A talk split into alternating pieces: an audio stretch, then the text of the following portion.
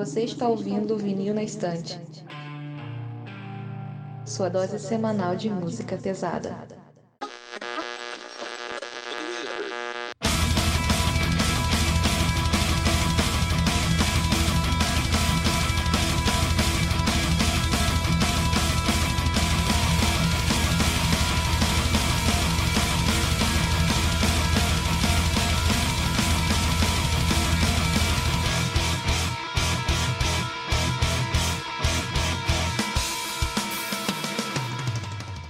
Oi, eu sou a Gabi. Eu sou o Paulo. E eu sou o Sander. Então, gente, hoje a gente vai falar sobre a década de 10 no metal, sobre a criação de novos gêneros, sobre como o underground se tornou mais relevante do que nunca e o que nós achamos dessa década. Só lembrando também que a gente vai escolher álbuns relevantes, sejam eles bons ou ruins.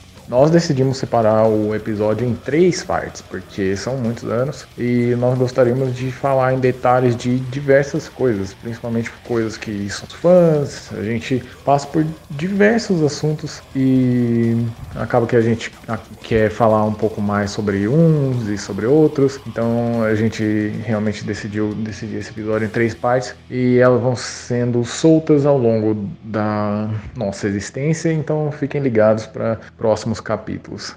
Nós estávamos pensando em fazer esse episódio em duas partes, mas acabou que nós não queríamos fazer um episódio gigantesco com mais de duas horas ou coisa do tipo, para não ficar maçante para vocês e nem para gente. Então, tem momentos durante o episódio que a gente pode falar sobre a existência de uma parte 2, mas simplesmente pode ser numa parte 3. Então, só dando esse detalhe sobre o que pode ser erros de gravação, mas enfim, é, é algo irrelevante e eu tenho certeza que vocês vão gostar do episódio como um todo.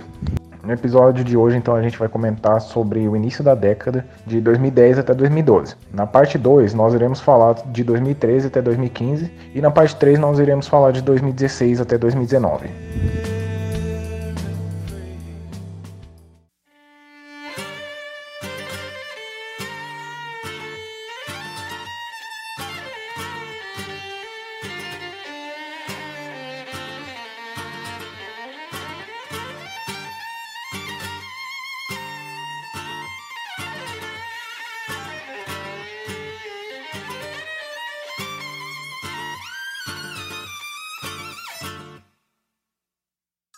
A década de 10, para mim, é uma das melhores décadas para metal, principalmente por causa de todas as inovações que vieram. É, é uma década que para mim acaba perdendo unicamente para a década de 80, mas eu tenho um fanboyismo muito grande com as bandas que surgiram na década de 80 e algumas delas vão ser informadas justamente nesse episódio, então é capaz que seja bastante perceptível. Nós iremos hoje falar de algumas inovações musicais que tivemos no gênero de metal, principalmente, e como isso veio acrescentar o gênero, como isso trouxe bandas novas e sonoridades que nunca foram antes imaginadas ou que a gente considera completamente estranho, mesmo tendo as bandas hoje em dia. A década de 10, eu acho que é a minha favorita. A maioria dos meus álbuns favoritos tá na década de 10. É, apesar de eu gostar muito da década de 2000 e também da de 80, mas eu gosto muito exatamente desse aspecto de ter muitas inovações e muitas misturas. A década de 10 para mim é aquela década em que não existe mais gênero musical, existe apenas metal porque tem muita banda que a gente gosta muito que explodiu na, nessa década e a gente não consegue simplesmente colocar uma caixinha, porque ora eles estão fazendo um som e no mesmo álbum, na música seguinte, já é uma coisa um pouco mais diferente, tem influências de vários, várias coisas, vários momentos, várias, vários estilos musicais. E também é uma década em que se explorou muito a adição de elementos fora do metal. Então, por exemplo, Uh, eu consigo pensar aqui no Ginger, que é uma banda que às vezes traz aí influência do reggae para música. E também o boom do black gaze, que misturou o black metal com o showgaze. Então, para mim, essa década é bem marcante essa característica, que eu gosto muito. Eu acho que a tendência é a gente ficar cada vez mais híbrido na, na, nesses gêneros musicais. E eu acho isso maravilhoso. Eu acho que o que mais me fascina nessa década, eu acho que por, talvez no final dos anos 2000, por a gente ter passado um momento quase de saturação do gênero, tudo que veio depois disso eles precisaram se reinventar e trazer alguma coisa nova para tentar chamar atenção. Até porque com o início dessa década ficou muito mais fácil para pessoas de todo canto do mundo mostrarem seus trabalhos. Então já não é algo que foi tão monopolizado por gravadoras, qualquer um poderia com algum trabalho lançar na internet, conseguir alcançar fronteiras, tanto que a gente começou a ter muito contato com banda de lugar que a gente não fazia ideia. E essa enxurrada de música que a gente teve acabou trazendo uma meio que ideia de que pra se sair desse todo, tu vai ter que fazer uma coisa diferente. Que se tu quiser fazer a mesma coisa que bandas de lá de trás faziam, provavelmente tu não vai chamar muita atenção e vai acabar morrendo no underground. Então, esse, essa chamada de precisar inovar, que é para mim o principal motivo dessa década ter sido tão fantástica em lançamentos. E é por isso que a década de 10 é minha favorita, simplesmente porque provavelmente, sei lá, 90% do que eu ouço hoje em dia são de bandas que lançaram seus melhores trabalhos durante esse período. Então acho que pra mim não tem nem comparação com as outras. É bem pontuado isso, eu concordo também. Acho que essa questão aí do metal ter sido meio ficado meio desgastado no final da década passada é bem real, tanto que a gente vê um exemplo disso muito forte no início dessa década de 2000, nas bandas grandes assim que a gente conhece e que sofreram uma mudança brusca na sonoridade. A gente tem a gente vai trazer exemplos aí de bandas que mudaram o som para melhor ou para pior, mas mudaram.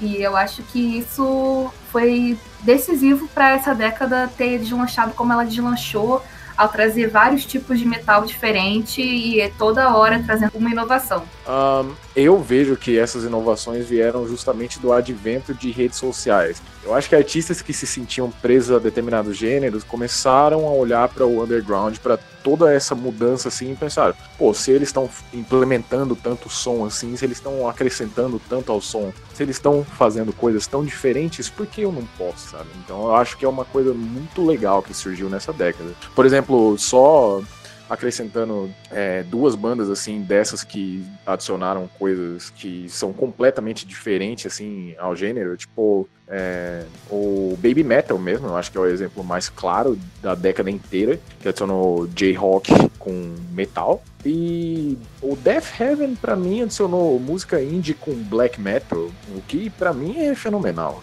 Outra questão que influenciou, ao meu ver, e acho que a rede social tá, tá metida nisso, é que assim, muitos músicos sempre ouviram outras coisas além do metal, mas eu acho que isso se tornou muito mais forte nessa década. Uh, parece que antigamente tinha aquele estigma muito mais forte de que ah, metaleiro só pode ouvir metal. E claro que não eram todos que pensavam assim, mas isso era grande consenso, até na fanbase, até entre os metaleiros. Eu acho que uma adição muito importante e muito benéfica foi essa exploração que a gente teve com pessoas justamente trazendo outras coisas por causa do, do próprio gosto musical. Então, o fato do, do, do, público ter ficado mais eclético também foi muito importante para a cena. Eu também acho que esse rolê de internet, acho que a facilidade que a internet trouxe, principalmente para os músicos, de não só a internet, mas a, a democratização, entre aspas, da, da, da, informática, esse tipo de coisa que facilitou a músicos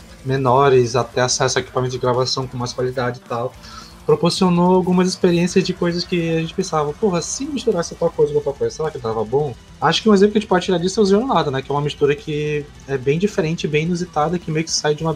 De uma quase uma briguinha de, de fórum de internet que o maluco foi lá e fez e ficou ótimo. Então acho que tem muito. surgiu muito espaço nessa década para ideias que parecem malucas mas que tu vai fazer na prática e olha, não é tão maluco assim, dá para fazer alguma coisa disso aqui. E eu acho que não só falando da, das bandas, mas falando até de fanbase, de forma como a gente teve contato com coisas diferentes, até ajudou, principalmente em redes sociais, principalmente a gente ter uma relação diferente com os artistas, né? Tipo, essa proximidade, essa facilidade, até essa rapidez que a gente vai ter contato com outras coisas. E eu acho que isso ajuda a cena a crescer, ou pelo menos dar uma estabilizada de não só morrer no teu quadradinho do teu país, ou não só pegar a banda que vai aparecer numa MTV da vida, ou que vai abrir um show de uma banda grande. A gente consegue ter contato com muita coisa muito diversa de países que a gente nem imaginaria que faziam esse tipo de música. E boa parte disso é porque a internet trouxe isso, principalmente nesse início dessa década. E eu acho que isso não só mudou a relação de como os músicos resolveram é, ter de criação, mas também como a gente absorve e consome esse tipo de material. É, eu concordo pra caralho, porque uh, a gente vê aí as pessoas mais velhas que falam que na época deles era mais difícil encontrar música e você não achava tudo, é, a gente você ficava limitado a vinil de Iron Maiden, de Metallica e tal. Aí beleza, entrou a década de 2000 e já vinha o download legal e tudo mais. Então isso já rola desde a época passada, mas agora, ainda mais com rede social, eu acho que isso se fortaleceu muito mais, porque existe uma troca muito grande e teve MySpace também. O MySpace foi importantíssimo para as bandas se divulgarem e veio o Facebook e aí começou, sabe, todo essa, essa, esse intercâmbio cultural. Eu acho que realmente isso é um ponto extremamente válido. Bandcamp também, o Bandcamp, puta, importantíssimo.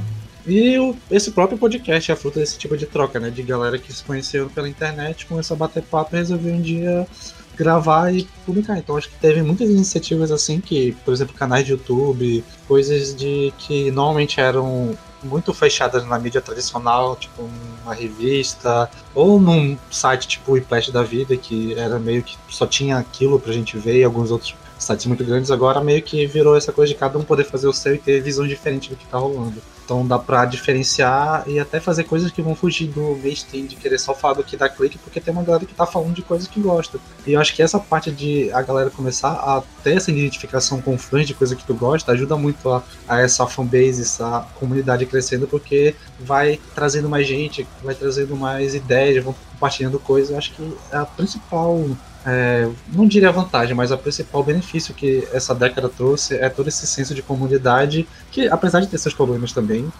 com certeza tem, mas que trouxe toda uma gama de possibilidades para todo mundo fazer alguma coisa e isso é fantástico para mim. A facilidade ao acesso de informações fez com que o gosto musical da maior parte das pessoas também se expandisse muito além, sabe? Tipo, é, eu referenciei a década de 80, eu acho que como referência tem bandas como as principais, tipo um Big Four da vida, ou as bandas principais da Alemanha, as principais de Power e tal, toda essa coisa. É, na década de 10, com todo o advento assim de rede social e de maior acesso à internet, nós temos blogs gigantescos, nós temos é, uma conversa muito maior entre usuários na internet, sabe? A gente vê notas de mais pessoas assim, então a gente tem um pouco mais de contato e talvez um pouco mais de chance de ter coisas novas pra gente.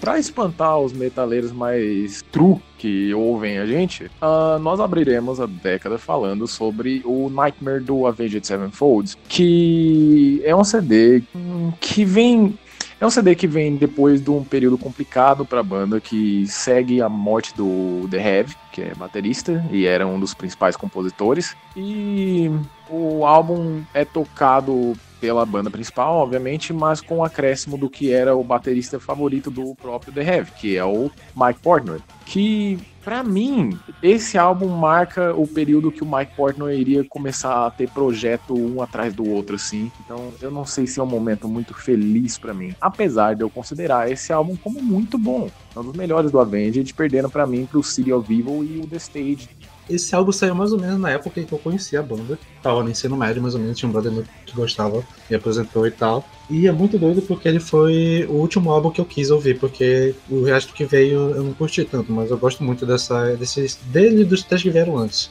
E eu gostei, eu gosto bastante desse álbum. Eu provavelmente faz muitos anos que eu não ouço ele inteiro, mas eu lembro que eu gostava dele e que tinha algumas músicas muito legais e tal. E a bateria tá fantástica. Apesar de eu lembrar que esse álbum ele tinha estigma de ser dos metaleirinhos ficar bolado, porque foi o álbum que fez o Mike Post na saída do Dream Theater, eles tinham acabado com a banda e tal. E era engraçado ver ver essa coisa e sempre ver Sevenfold foi uma banda polêmica, né? Então, eu gostava, e principalmente talvez por ser uma banda polêmica, eu gostava mais ainda, que eu gosto, sempre gostei de ouvir essas coisas que a galera fala mal só pra ver qual é. E é um álbum legal, assim, eu não acho que seja o melhor deles, mas foi um álbum competente pra caramba. Ele, se eu não me engano, ele tem bastante, ainda tem algumas algumas composições do The Heavy, né, no, no álbum e tal. E, sei lá, é um álbum legal, assim. Esse álbum para mim é justamente o contrário, marca um período que eu começo a gostar bastante assim de Avengers Sevenfold, porque se, se for ver os CDs que eu mais gosto é basicamente lança um foda pra caralho, lança um ok. Lança um foda pra caralho, lança um ok. Lança um foda pra caralho e provavelmente o próximo é ok, porque o The Stage pra mim é foda pra caralho. Na sequência, o Deftones lançou o álbum Diamond Eyes, uh, que é um álbum incrível, é, um, é realmente o álbum mais relevante deles nessa década, eu acredito. Já vinham aí com uma sequência de álbuns fodas, como White Pony no começo, de, no começo da década passada, o auto-intitulado, e também o incrível Saturday Night Wrist, mas eu acho que eles atingem um novo ápice com o Diamond Eyes. É o melhor álbum para mim deles desde o White Pony e pessoalmente é meu favorito. E eu gosto muito que nesse álbum eles retomaram um pouco mais do peso. É, não que o Saturday Night Wrist não seja pesado, nem os outros álbuns mais antigos, mas esse eu acho que tem um groove muito especial nesse álbum. Eu gosto muito de músicas como a própria Diamond Eyes, Royal, You've Seen the Butcher, e, claro, tem umas mais lentinhas, assim, que são fodas, tipo Sex Tape. Então, assim, Tino Moreno no seu ápice, toda a banda funcionando bem pra cacete. Esse álbum vale muito a pena conferir. Esse álbum tem um retorno daquele som mais new metal, porque o White Pony para mim foi o último contato deles diretamente com o new metal, principalmente você mesmo me recomendou. Cara, Boa pergunta. Eu acho que não. Eu acho que é mais alternative metal. Mas é pesado. É um. É, é, experimental, né, cara? Só que é menos que o White Pony, com certeza. É aquela coisa que eu te falei, o White Pony pra mim é tipo o Kirei do Deftones. Mas eu acho que tá mais pra, pra ver alternativo mesmo. Mas é foda pra caralho. Não é aquele som mais metálico, tipo aquela que eu te mandei, aquela, aquela música conhecidíssima, Be Quiet and Drive, ou a própria Back to School do White Pony é um peso diferente. Uh, em 2010 nós tivemos também o Blind Guardian lançando o que para mim foi o último CD incrível deles, assim, incrível, incrível mesmo, que é o As the Edge of Time. Cara, eu não vou mentir, eu também acho. É... O foda é que o Blind Guardian é uma banda que eu sempre falo que tem a discografia impecável. Os caras, assim, até no álbum mais fraco, é um álbum que, se você botar para tocar, eu vou ouvir muito feliz e vou cantar todas as músicas. Então eu sou putinha do Blind Guardian até hoje. E o At the Edge of Time, para mim, é, é um dos meus álbuns favoritos do Blind Guardian. A galera fica assim, ah, não, que eu gosto mais da, da fase clássica, né? Tem esse, esse rolê de preferir a fase clássica. Mas, cara, eu falo sem problema nenhum. O At the Edge of Time tá, no mínimo, no meu top 5 álbuns da banda. No mínimo. Uma coisa engraçada sobre esse ano de 2010 é que foi o primeiro ano assim que eu comecei a acompanhar lançamentos assim de fato, tá? Comecei a usar a internet ali por 2008, mais ou menos e tal, baixar o CD e pá. E foi em 2010 que eu comecei a, a acompanhar, né, tipo, desde a época de gravação e tal, e esse álbum foi um deles. Eu já conhecia eu acho que conheci nesse ano mesmo, no ensino médio, porque eu lembro que eu e um brother meu, a gente sempre ficava se perguntando que banda era essa, que todo mundo que tinha em show tinha camisa, a gente não fazia ideia o que era. Aí a gente foi ouvir e se apaixonou. E eu acho que ele é seguramente, provavelmente deve estar no meu top 3. Eu adoro pra caralho esse álbum. E eu nem pretendo me delongar muito falando sobre esse álbum, porque eu poderia ficar horas aqui. Mas é um álbum muito bom, tem clássicos do modernos do Blind, tem solos incríveis e é um álbum muito top. É, pois é, dando aí um spoiler dos próximos capítulos desse podcast, a gente vai ter um episódio só para falar sobre o Blind Guardian, então teremos aí uns 15 minutos só para falar sobre o quão maravilhoso é o Edge of Time. Mas eu queria também é, falar só um pouquinho sobre a minha relação com ele, é que Blind Guardian foi a minha primeira banda, primeira não, minha segunda banda de metal favorita, é, por muito tempo, e eu gosto muito até hoje, e eu conheci eles quando bombou esse álbum também. Foi a primeira camisa de banda que eu ganhei, foi desse álbum. Então eu tenho uma relação muito forte com ele também. É um puta álbum foda. Na sequência, nós temos Alces, uma banda fantástica que une todo mundo daqui com um álbum que eu tenho como favorito deles, que é o Ecales de Lune, que é maravilhoso. Eu acho que foi o primeiro contato que eu tive com Black Gaze aqui. E, cara, que álbum lindo. Puta que pariu. Tipo, o Neide nunca errou. Vou ter que repetir a palavra da Gabi. Neide nunca errou. E esse álbum, tipo, não tem absolutamente nada de errado com esse álbum. A produção é perfeita, faz com que você seja transferido para a ambientação do álbum. O, todas as guitarras, todo o vocal do Neide é uma coisa tão, tão serena, assim, que, caralho, esse álbum é muito fantástico, velho. Não, não, não, tem como eu poupar elogio desse álbum e é melhor deixar isso para outros membros aqui, porque senão eu vou virar fã pra caralho.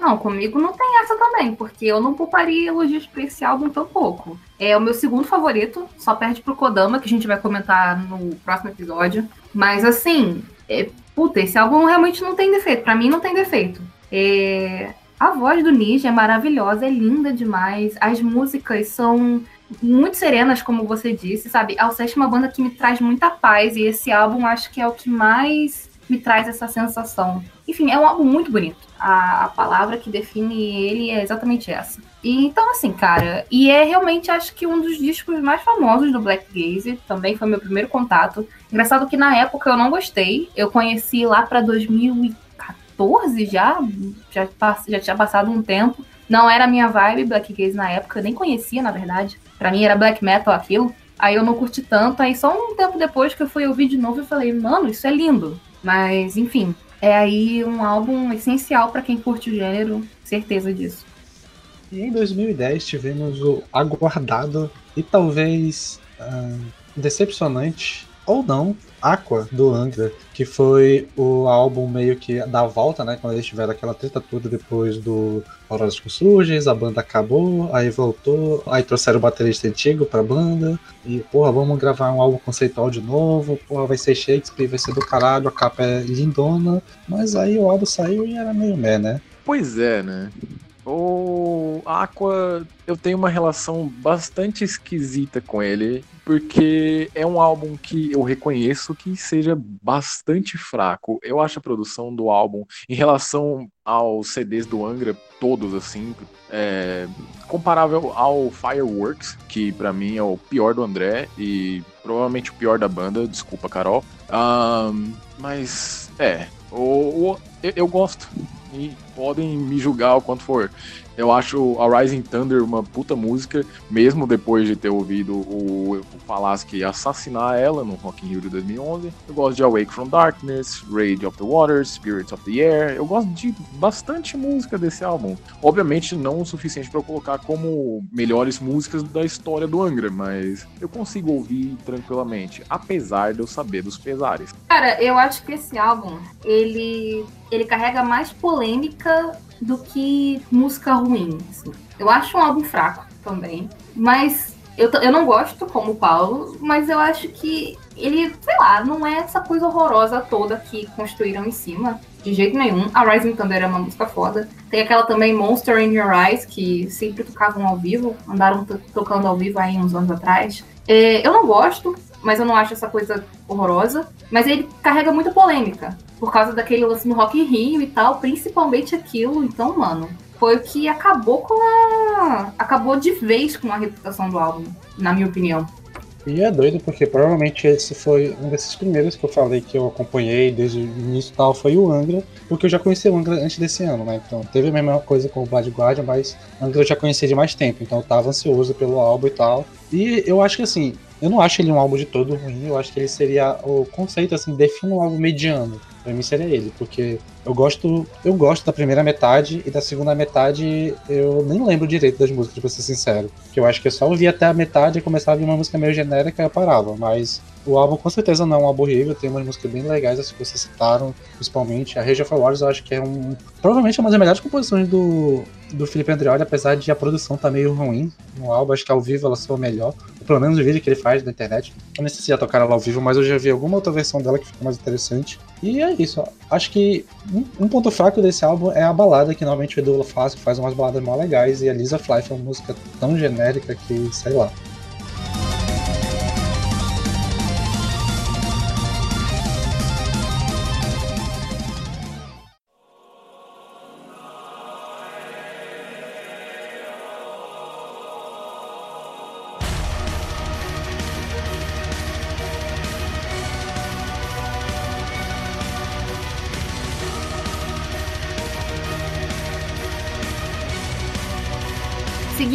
O Electric Wizard também lançou um álbum bom esse ano, o Black Masses.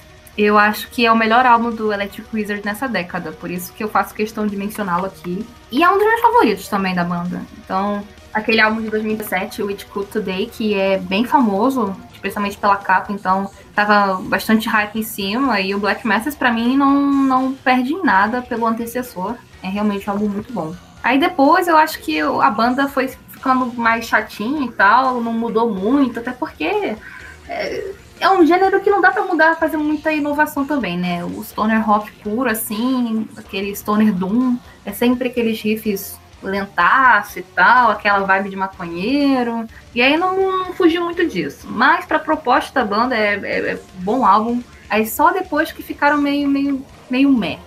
Mas esse, pra mim, é o último foda deles. O é, que, que você achou do Time to Die? Porque é um álbum que eu vi bastante gente comentando na época.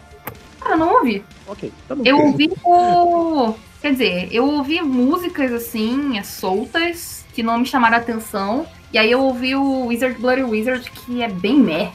Aí, tipo, pra mim o Black Masses é o mais foda, o mais pica. E também em 2010, né, saiu dois álbuns de duas bandas que provavelmente, pelo menos na época, eram vistas como o mainstream do metal extremo, né? Do, que eram as bandas que eram. viviam no Whiplash e tal. Que era a banda que a galerinha novinha queria ouvir pra pagar de fodão mesmo, sendo que nem era tão extremo assim, que foi o Cradle of Filth com o Dark Darkly, Venus Aversa e o Abrahadabra do Jim Borghini. Eu gostei pra caramba desses dois álbuns, mas eu admito que é mais. Quer dizer, pelo menos o Cradle of Filth é mais apego emocional do que realmente achar um álbum bom. No caso do Jim eu realmente gosto, mas tem, tem muito de apego emocional, porque, sei lá, acho que foi um dos, primeiros, um dos primeiros contatos que eu tive com esse lado mais black metal, no caso do Cradle of Filth, esse lado mais extremo gótico, sei lá, com um diabo que dá pra considerar eles, mas eu, eu gostei bastante na época, eu ouvi pra caralho. E no caso do Dimo, nesse álbum tem a minha música favorita deles, que é a Gateways. E é isso, gente. Eu gostei. Eu gostei que ele é mais sinfônico do que black metal, né? Do, comparado com os anteriores e tal. Mas sei lá, é bom. Engraçado que eu consigo relacionar a todos os comentários do Dimo Borgir, só que justamente ao contrário. O do Cradle of Fields eu não ouvi, porque Cradle of Fields é uma banda que eu tenho um preconceito e eu não nego isso. Acho que é uma das bandas que eu poderia colocar num balde com Limp Bizkit, mas enfim. É...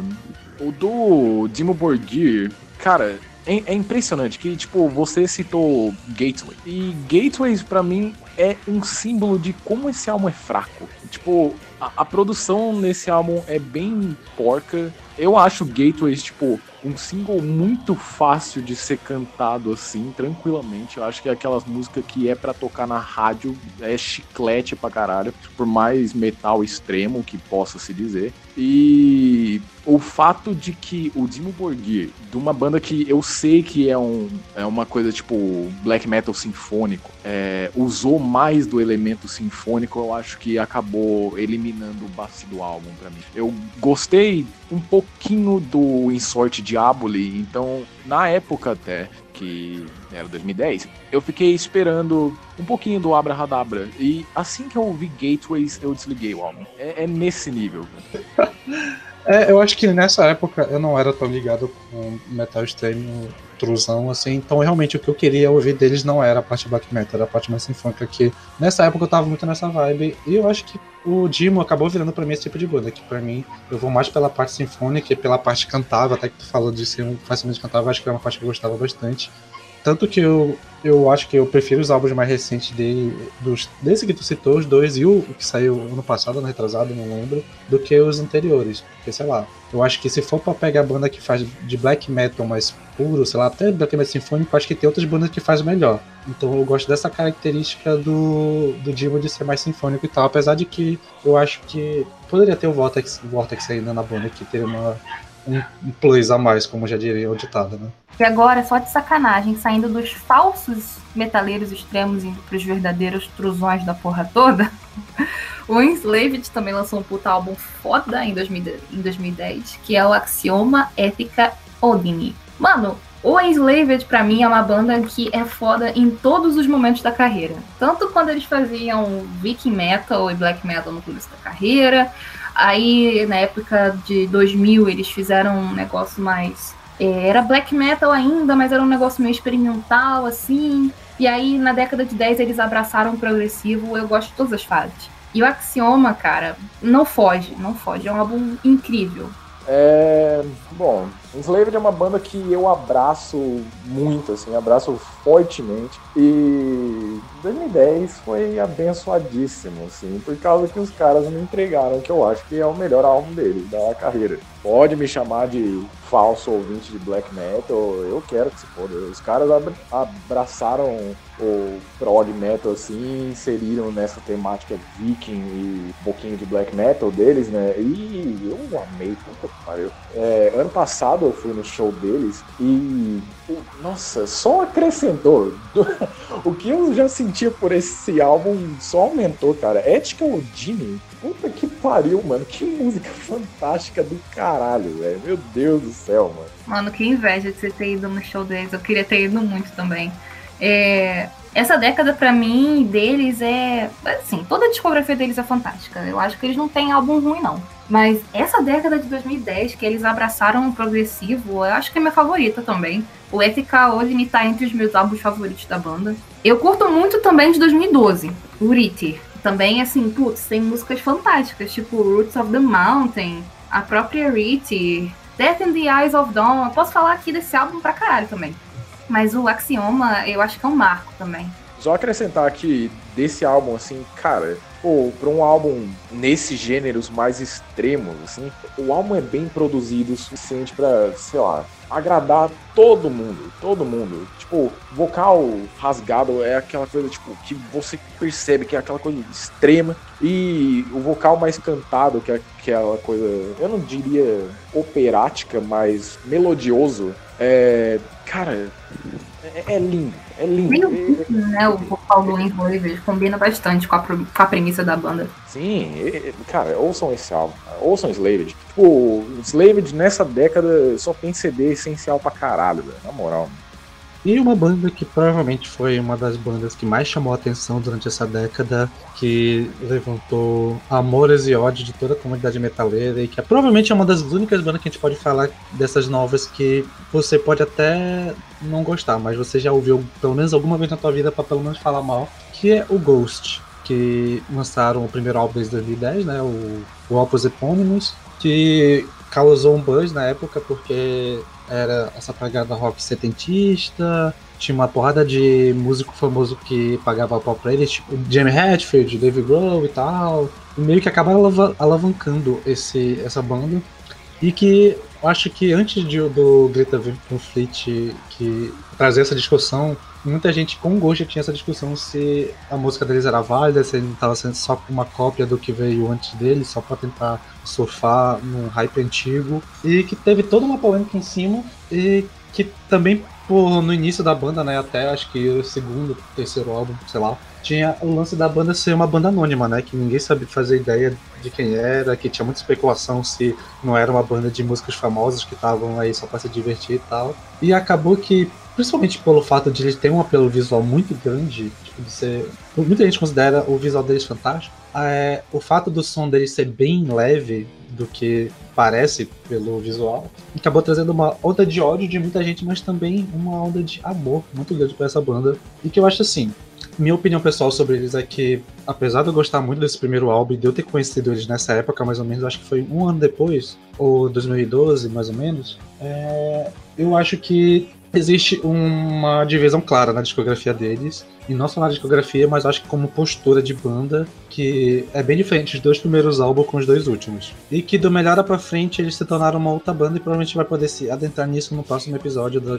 Eu acho que Ghost é uma dessas bandas que aproveitou bem do advento de internet que a gente citou no início, que os caras se tornaram memes. Então, tipo, é, a banda era conhecida por causa de um visual extremo e gente reclamar do som que não era extremo. E era aquela coisa de tipo, olhe pra gente, a gente tem cara de malvado, a gente imita o Papa com black metal. Aliás, a gente imita o Papa com corpse paint. Aí você vai ouvir as músicas e não é nada de tão gigantesco assim, de tão extremo. É só gente se divertindo tocando música pesada, que não é nem tão pesada assim. Surgiu toda uma mitologia em volta da banda. Sim. E eu acho que talvez se ele tivesse tantos haters, a banda nem teria feito tanto sucesso quanto faz. Porque por uma época na internet tu via mais gente falando mal do que falando bem, mas isso mantinha ele sempre na boca do povo e tal. Eu acho muito interessante essa relação que a banda teve com a internet.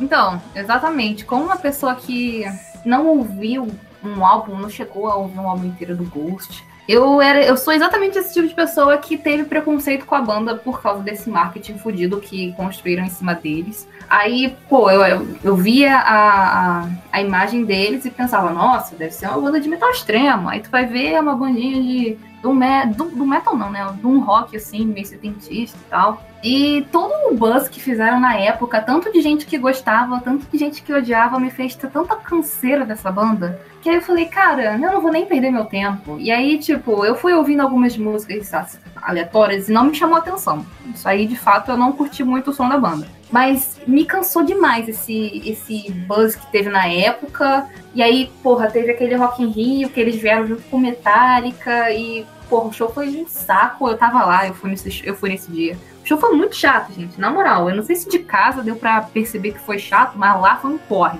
Então, assim, eu não gosto de Ghost, eu sou a. Eu sou a opinião controversa nesse podcast. Infelizmente, 2010 também trouxe péssimas notícias. Foi o ano em que Ronnie James Dio, lendário vocalista do Dio, do Black Sabbath, do Rainbow e outras várias bandas, nos deixou com 67 anos. Ele morreu de câncer no estômago. E também o Peter Steele, do Typo Negative, um ícone também, morreu com 48 anos. É, nós também tivemos a perda do baixista do Slipknot, o Paul Gray, que morreu de overdose. Não se sabe se foi acidental ou uma tentativa de suicídio. E também 2010 foi o ano que a icônica banda de post metal, se é que dá para chamar assim, um gênero tão nichado, mas a principal banda de, de post metal, o Isis, se desfez. Que é bem triste, porque para mim é a melhor banda do gênero. E eles acabaram em 2010 nos deixando um álbum incrível que é o Wavery Radiance de 2009. Então, fecharam a, a carreira da banda com chave de ouro. É, o Isis não tem muito erro, né? Não tem erro, na verdade. Não tem mesmo.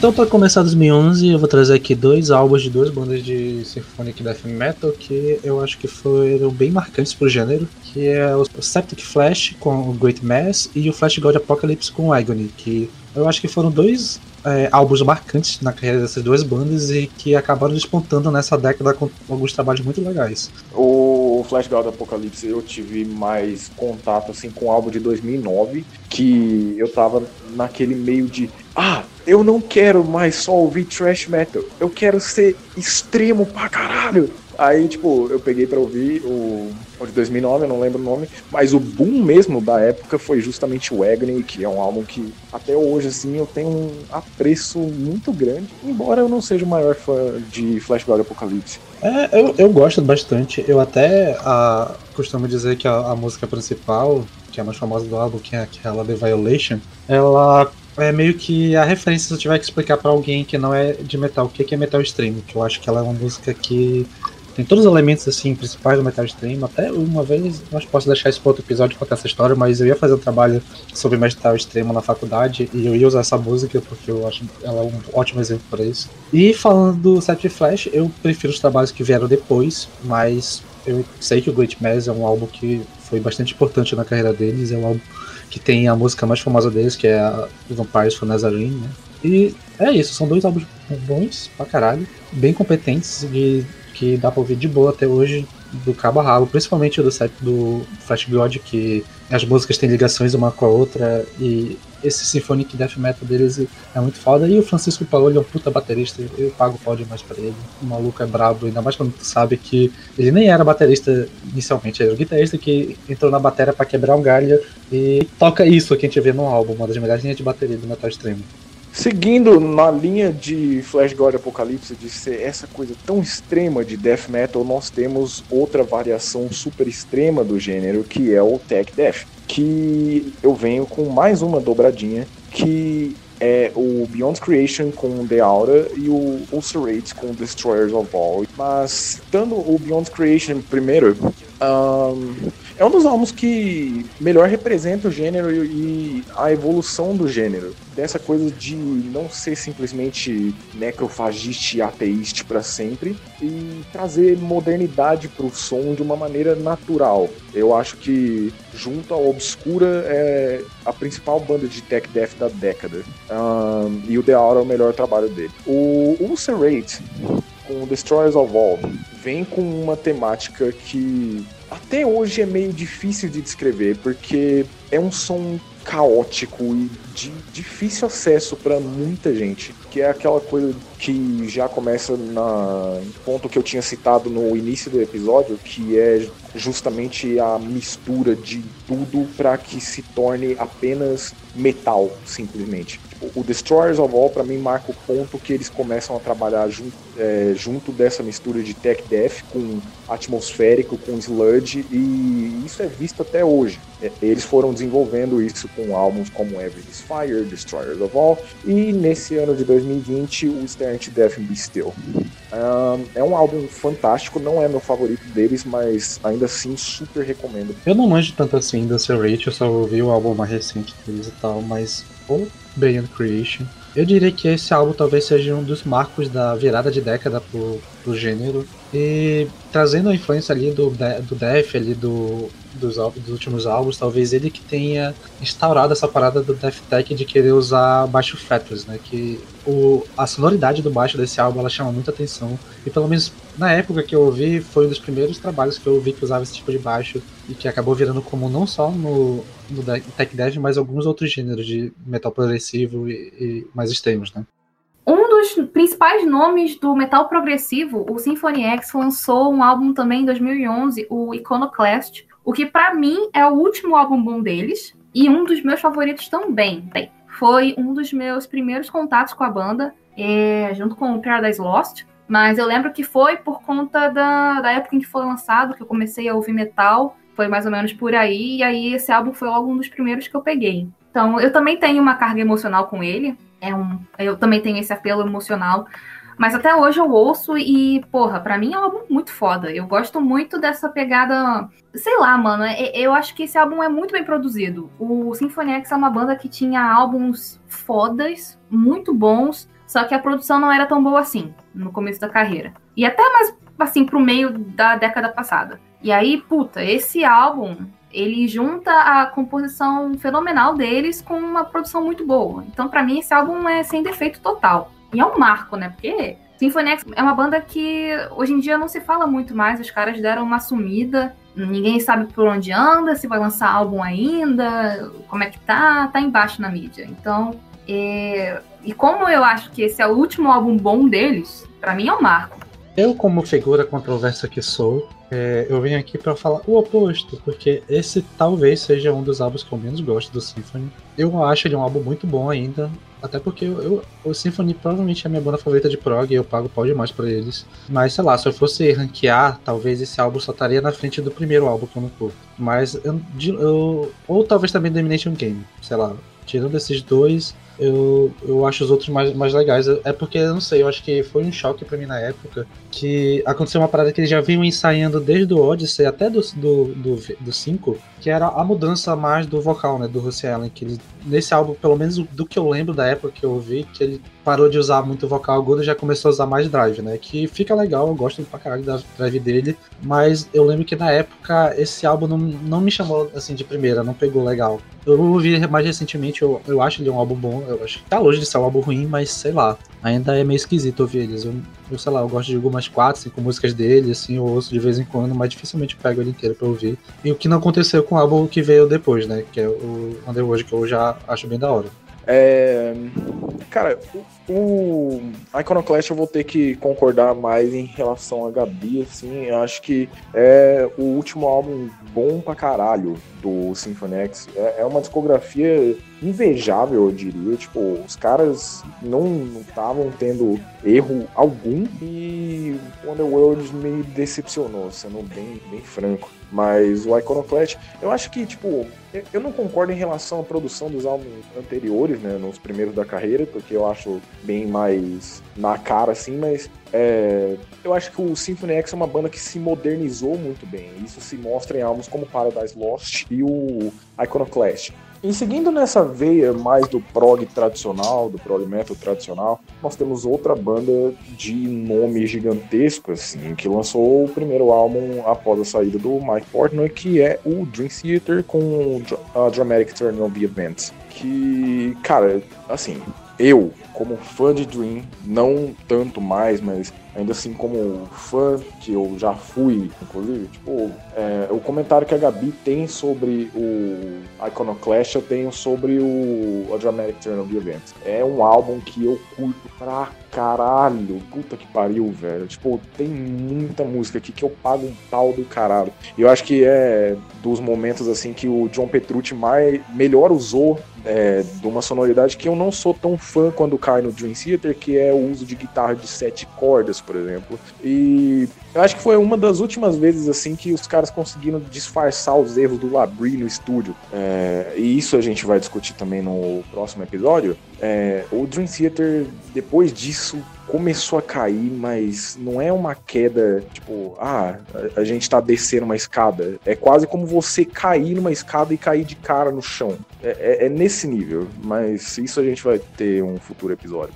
Bom, cara, eu já vou encarnar o Sander agora nas opiniões polêmicas e controversas. Eu não sou muito fã desse álbum, não. Eu eu nem sou assim tão viúva do Portnoy, porque eu não sou grande fã do Dream Theater, eu gosto, só não sou fã. Mas, putz, pra mim a banda perdeu a alma com esse álbum e não é, ah, saudade do meu ex-baterista. Não, é tipo, ouvindo o álbum eu não sinto mais grandes carismas. A única música que realmente eu lembro desse álbum e eu continuo ouvindo até hoje é On the Backs of Angel. Porque as outras, assim, eu ouvi na época que eu, que eu conheci o álbum e nunca mais. Eu vou ser quase um meio termo aqui entre os dois, de que mais indo mais pro lado da HB, principalmente pela faixa favorita, que para mim também The Back of Angels é a minha favorita de longe. É uma das únicas músicas, acho que, do Dream que eu ouço dessa fase já com o Mike Mangini na bateria, que eu acho uma música fantástica e tal. Eu não acho o álbum tão ruim assim, nem sem alma nem nada, eu acho um álbum legal,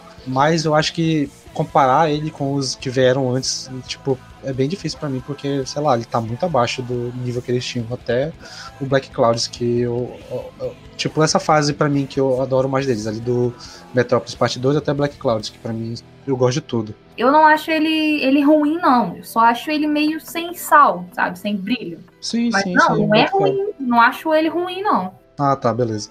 Ah, sei lá, mas é tipo isso. Eu, eu não acho ele nem médio, eu acho ele um, um ok, assim. Um, comparado com o que ia vir depois, o Dream mostrou para mim que eles poderiam fazer coisa pior do que isso. Ou pelo menos coisa sem sal. Mas ele ainda tá, ainda tá ali numa transição legal. Ele não, sei lá, não chega a me ofender nem nada. Mas, sei lá, eu queria ter gostado mais. Eu conheci a banda.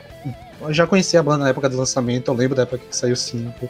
Eu lembro que eu amei o single. Eu lembro que eu ficava com uma, com uma amiga minha que gostava de gente ficar ouvindo e falando, pô, esse álbum vai ser muito legal e tal. Mas acabou que não rolou, né? Eu deu uma decepção porque eu esperava que ia ser algo tão bom quanto estava no vindo antes. E eu não acho que seja, de novo, um álbum ruim, mas tá longe de ser um álbum muito agradável para mim. 2011 foi um ano de bastante prog, mas nem todos foram tão bons ou tão bem aclamados, pelo menos, para todas as bandas. O Opeth, que é um nome importantíssimo também do gênero, tiveram uma mudança de sonoridade ao mesmo tempo brusca como também previsível. Em 2011 eles lançaram Heritage, um álbum polêmico, o mais polêmico deles de longe, que é aquele álbum em que eles abandonaram totalmente o death metal progressivo e embarcaram de cara no prog rock. Sem gutural, sem guitarras com grandes distorções, músicas mais curtas, e enfim. Uh, eu digo que é uma mudança brusca, mas também previsível, porque o Opeth ele já vinha uh, cantando um pouco menos gutural, e as músicas, apesar delas ainda serem pesadas, elas não estavam mais com a cara de death metal progressivo. Eu costumo dizer que a partir do Ghost Reveries era uma banda de progressivo cantando com gutural e não uma banda de death metal progressivo na maioria das vezes. Então assim, já era uma mudança que quem estava prestando atenção já sabia que ela ia acontecer em algum momento. Mas do mesmo jeito foi surpreendente porque, cara, acho que ninguém queria isso essa mudança na sonoridade da banda para prog rock foi uma coisa que decepcionou muita gente. Mas o que eu posso dizer desse álbum é que eu não gostei de primeira e eu demorei oito anos para gostar desse álbum. Só que quando eu finalmente aceitei que o Opeth tinha realmente mudado, eu ouvi com outros olhos, aliás, com outros ouvidos, e hoje em dia eu gosto muito desse álbum. Mas ele é. Ele ainda incomoda, cara. Eu ainda acho que ele incomoda. É, quando eu comecei a ouvir Opeth, eles já tinham passado por essa mudança, mas eu lembro da época que desse álbum foi lançado, apesar de eu não ouvir a banda, foi, um, foi uma parada que chamou muita atenção, até pra quem não ouvia a banda, que foi bem comentado. E por esse fato de eu ter conhecido, começado a ouvir a banda anos depois, e o álbum de entrada foi provavelmente até hoje um dos meus favoritos, eu já estava preparado para ouvir algo mais leve, sem cultural, e fui muito receptivo, mas ainda assim eu não gostei desse álbum. Eu e até para contrariar um pouco a própria Gabi, eu acho o Sorcerers que vem depois até melhor do que ele. Sei lá, eu consigo lembrar de cara de música do Sorcerers do Heritage, eu não consigo tanto. Uh, essa doeu aqui. então, ele, é, ele é de longe, para mim, o álbum mais fraco do Opeth. É, a mudança para mim foi bem-vinda, mas essa transição para chegar no Pale Communion não foi muito legal, não. E eu não sei, se, se eu ouvisse na época, eu teria dado outra chance, na moral. Eu acho que o que eu tenho a dizer sobre esse álbum, e a única palavra que descreve ele perfeitamente é controverso. Né? Que, cara, tipo, eu comecei a ouvir Opeth depois dessa mudança, eu não era fã na época, mas mesmo caminhando assim através da discografia, quando você chega nesse álbum, você fica tipo, que isso? Por que isso existe, sabe? Tipo, é... cara é, é, impressionante que o Opeth basicamente lançou o gênero de prog death que e eles eles têm um som bem característico. É aquela coisa mais atmosférica e extrema ao mesmo tempo, e técnica, mas ao mesmo tempo simples, e toda essa coisa. E aí chega o Heritage e é prog rock. É prog rock mesmo, sabe? Não, tem, não é metal, não é nada. É prog rock. E é complicado de se ouvir numa primeira vez, assim, principalmente se você é mais fã dessa fase de prog death, mas ainda assim eu acho um álbum que envelheceu bem comigo, principalmente. Mas, enfim, falando de bandas com som que tiveram mudanças controversas, provavelmente minha segunda banda favorita da década de 2000 deu um soco no meu estômago em 2011 que é o Mastodon com The Hunter. Que, cara, quem me conhece, tipo, sabe o, o, quanto eu falo de álbuns como Remission, Leviathan principalmente, deve ser meu álbum número 2 da década de 2000, perdendo justamente pro Blackwater Park do Opeth. É, o Blood Mountain e o Crack the Sky. E o Crack the Sky, tipo, é um prog metal fudidaço, tá ligado? Tipo, é, é, diferente dos três álbuns que eles tinham lançado anteriormente. E aí eles vêm com. Tipo, o The Hunter pra mim é um álbum intragável, cara. Tipo, por, mas é mais por eu ser muito fã dos quatro primeiros álbuns do que, sei lá, ser completamente intragável. Tipo, eu tenho alguns álbuns intragáveis que eu vou citar ao longo do episódio ainda, mas é, é, é complicado, cara. O Mastodon me decepcionou bastante. Ó. É, eu não posso discordar, porque na mesma pegada do Paulo, uh, esses álbuns de 2000 do Mastodon é, uma, é um conjunto de obra-prima. O Mastodon ele vinha numa campanha de fazer pérola atrás de pérola. Não tinha defeito a discografia do Mastodon. Aí o The Hunter, cara, é aquela decepção, porque o Crack the Sky, pra mim, pelo menos, é o ápice deles. Porque como o Paulo explicou, eles faziam um som diferente, era mais um sludge, e aí com um toque de prog. Mas o Crack the Sky é prog, prog, totalmente prog. Então, assim, isso para quem é fã do gênero, porra, foi, sabe, o ápice da banda. E aí eles vieram com The Hunter, que para quem não ouviu ainda ou não conhece, é um álbum mais acessível, assim, mais pop, só que não necessariamente bom, sabe? Tem álbum que é mais pop e acessível que é ótimo, mas esse não é tanto assim. Mas acho que justamente por ele ter vindo depois do Crack the Sky, que é um álbum icônico, isso aí acabou cagando um pouco com a reputação do disco.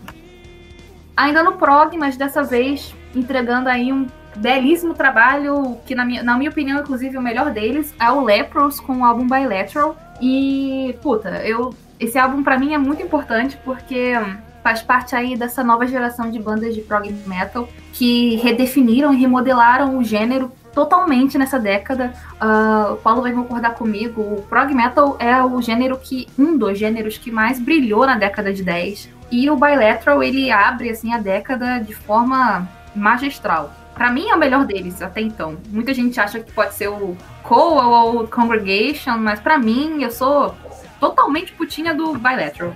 O Bilateral, cara, tipo, eu acho que eu fui mal acostumado com Lepers, porque eu tô esperando um trabalho nesse nível até hoje. Os caras entregaram algo que eu acho fenomenal, e para mim é uma versão um pouco mais pesada do que era o Mars Volta na década de 2000, só que com um vocal melhor. E, cara, álbum, velho. Caralho, não, não, tem como, não tem como falar mal desse álbum, velho. É impressionante, mano. Tipo, muito, muito, muito provavelmente é meu álbum favorito de 2011, com certeza. E o Lepros viria a ter uma discografia excelente ao longo da década, só que não com a experimentação que tinha esse álbum, não com a entrega total que tinha esse álbum, não com até diria um lado mais metal mesmo que tinha esse álbum. Então, cara, se você ouve o Cole e o Congregation e acha esses dois álbuns melhores, cara, não, não vou julgar vocês, são álbuns excelentes, mas Bilateral é, é tão excelente assim que eu não acho nem que dá para comparar com o resto da discografia. E só pra não deixar passar, em 2011, uma das minhas bandas favoritas lançou seu último trabalho de estúdio, que é o Unexpected, uma banda canadense de, de avant-garde, que lançou Fables of the Sleepless Empire, que é um álbum que eu adoro pra caramba. Não é o meu favorito da banda, mas ainda assim eu acho um álbum fantástico de se ouvir. E é um álbum que eu fico até meio triste de ouvir às vezes, porque quando eu lembro que foi o último álbum deles e tal, porque eles não fizeram tanto sucesso e tal, e era muita gente na banda, eles tiveram alguns problemas e tiveram que parar. E que era uma banda que eu botava muito, muita fé para continuar por aí, e é realmente uma pena que eles tenham acabado. Em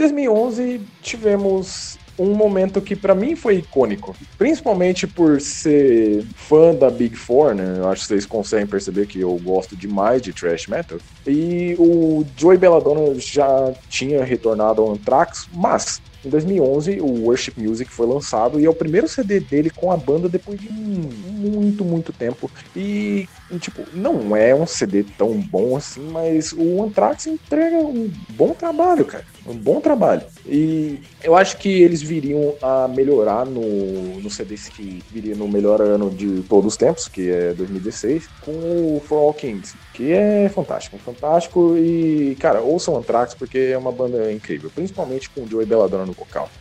Emendando nessa onda de thrash metal, nós temos o que é a principal banda do gênero hoje em dia, que é o Havoc, que trouxe uma sonoridade moderna, ainda assim mantendo os pés no clássico, com Time Is Up, que, cara, tá, tá a par, assim, com os clássicos totalmente. Obviamente eu não colocaria, tipo, perto de álbuns que eu tenho como melhores do gênero inteiro, eu não digo de thrash metal, mas do metal inteiro. Mas o Time's Up é fantástico pra caralho. Os caras, tipo, o Havoc conseguiu fazer um som que é unicamente deles e ainda assim parecer que eles poderiam se encaixar numa época de ouro do thrash metal e ainda assim soarem modernos pra caralho o Havoc seguiria a ter uma década fantástica e esse ano mesmo eles lançaram o quinto álbum deles, é um dos melhores álbuns do ano. Deem uma checada em Havoc, tipo, vocês que gostam do gênero de thrash metal assim, os caras valem a cada ouvida. É, eu queria só acrescentar rapidamente que Havoc é muito foda. É, beleza. Agora mudando de água para vinho, eu tenho duas bandas para mencionar aqui rapidão, que é o Soul Sapphire e o Taikata Folk. Duas bandas aí com uma sonoridade meio diferentona, o que prova o que a gente estava falando no começo do episódio, né? Essa experimentação doida. O Soul Sapphire é uma banda de, inicialmente, black viking metal, mas que depois, com o tempo, eles começaram a virar post-rock, com post-metal, assim, meio alguns, algumas influências de black ali escondidinha. E o Fly que é uma banda de avant-garde da Hungria, que é uma figurinha que já tá batida aqui no nosso podcast, que a gente fala dele sempre. O Solstafir lançou em 2011 o Svartir Sandar, que é um álbum que não é meu favorito, mas eu sei que ele é o mais importante da década para eles, porque é o álbum que tem a música Fiara, que é a música mais, mais famosa deles. Provavelmente, se você não conhece a banda, você talvez até já tenha escutado essa música, porque ela é bem famosa. E é muito bom. Eu gosto muito, é cantado em islandês e tal, é foda. E o Taikata Folk também não canta em inglês, canta em húngaro. E lançaram Range Tech em 2011. O Taikata Folk, pra quem não sabe, é uma banda que é de um homem só, que é o Tomás Katoy. E esse é meu favorito da banda, de longe. Eu sou apaixonada por esse álbum, eu tenho vários destaques aqui para fazer. É, Feketemezok, Azezo, Azezo, Azezo, Trilobita. É um álbum fantástico, cara. Para mim, é o melhor álbum de avant-garde que eu já ouvi na minha vida. Então, serviram muito nesse, nesse ano. É, em 2011, eu tive o que foi uma das piores surpresas de todas. 2011 foi um ano bem cansativo para mim em relação a mudanças de som e mudanças de banda, inclusive. Justamente o álbum que eu vou citar agora é o From Chaos to Eternity do Rhapsody of Fire, que foi o último deles com a formação clássica. E esse álbum, junto ao Elysium do Stratovarius, marca o um momento que eu pensei, tipo, ok, o Power Metal morreu aqui. E não, não tem mais nada depois desse álbum que me faz querer retornar aos gêneros. Nada. E inclusive do próprio Rhapsody of Fire, que não acabou como banda. E eu não acho que o Alex consiga fazer um trabalho como compositor sozinho assim tão bom, e nem o próprio Luca Turilli. E as mãos desses dois juntas combinavam e faziam um som fantástico. Tanto que o Rhapsody é a minha banda favorita de power metal. E eu não, eu não gosto do trabalho deles recentemente, do próprio Luca Turilli Rhapsody e do Rhapsody of Fire. E o próprio Fábio Leone saiu da banda por um hospital e ficou, cara, tava, tava complicado. Então, sei lá, From Chaos to Eternity é um dos álbuns de Power Metal que eu diria que provavelmente é um dos meus favoritos, assim, mas ao mesmo tempo é com certeza o mais dolorido de se ouvir. Enfim, é... outra banda que teve um lançamento no mínimo controverso para mim é o Night's Wish com o Imaginarium, que eu acho que o Sander pode elaborar um pouco mais em cima. Então, o Imaginarium é só o meu álbum favorito da Nightwish junto, assim, eu sempre vou mudar porque eu gosto muito tanto dele quanto eu gosto do Dark Passion Play, então para mim os dois estão quase em pé de igualdade. Mas o Imaginário eu tenho uma relação mais emocional, assim, porque eu lembro que até eu ouvi o Imaginário, o Nightwish sempre foi uma banda meio genérica para mim, que eu ouvia, eu via a galera conhecia e eu nunca dava muita atenção. Até que eu assisti o clipe da, da Storytime, não lembro porquê, eu gostei muito da voz da Net e eu resolvi ouvir, ouvir o álbum inteiro e eu adorei. E eu lembro que na época, o grupo que eu tinha com umas amigas minhas na época do ensino médio, todo mundo ouvia e todo mundo amava esse álbum, porque até a, a aquele momento a gente era um dos álbuns que a gente pegava que mais tinha esse rolê sinfônico e tal. E eu sou apaixonado pela Net tanto que eu acompanho tanto a carreira solo dela, as paradas pop que ela faz, eu tipo, realmente sou muito fã dela. E boa parte do ter gostado tanto desse álbum tá aí. E eu acho que também foi um dos únicos trabalhos realmente criativos que o Thomas Holopainen fez. Tanto pelo rolê do filme, que, diga-se passagem, eu já vi esse filme umas três vezes e eu acho o filme fantástico. Eu chorei algumas vezes vendo ele, inclusive. Só que esse álbum também tem um rolê triste que logo depois, né, durante a turnê dele, a Annette acabou engravidando do. Não lembro se era o segundo ou terceiro filho dela. E durante essa gravidez ela acabou sendo demitida da banda. É, sobre esse álbum, sobre o Nightwish, é, para mim existe duas fases do Nightwish. O Nightwish com a Tarja e o Nightwish com a Flor. A parte de Annette Olsen, eu finjo que não existe. Porque são dois álbuns completamente esquecíveis para mim. E o Imaginarium, para mim, é a representação perfeita dessa fase que, cara, tipo, é mal produzido e as músicas para mim são muito fracas. Tipo, é, é, é, estranho, mais uma vez, tipo, o comentário que eu fiz do Mastodon, por exemplo, pode se encaixar aqui tranquilamente. E eu não consigo nem citar uma música desse álbum, porque para mim é nesse nível de esquecer. Mas, tipo, é, eu não sei como uma banda que tem um Oceanborn ou Wishmaster da vida consegue compor esse álbum. Parabéns aí, Thomas Holopainen. Bom, sendo a mediadora aqui, tendo uma, uma opinião no meio desses dois extremos, eu gosto do Imaginarium. Assim, gosto é uma palavra forte, porque porque eu já não sou muito mais chegada em Nightwish, eu já gostei mais, mas hoje em dia eu acho o som bem enjoado, já tô bem afastada desse rolê sinfônico, mas na época que eu ouvi eu gostava do Imaginarium. Eu não suporto a voz da NET, infelizmente. E olha que eu não sou clubista da Tária, porque eu também não sou grande fã, mas o timbre da NET eu não gosto. Só que eu acho que eles fizeram um bom trabalho no Imaginarium, porque eles. Eu acho as composições boas, não acho essas músicas esquecíveis como o Paulo acha. E eu acho que eles trabalharam bem para encaixar a voz da NET nas músicas. Então, não é mais aquele rolê da, da NET tentando cantar do jeito da Tária, mas sim cantando do jeito dela, com músicas feitas para ela. Então, isso eu acho que é um ponto positivo. Mas só também. Não é álbum que eu tenho vontade de voltar, não. Mas na época, assim que eu ouvi, eu curtia. Aí eu acho que também é um álbum que ela já tá bem mais à vontade. Eu acho que.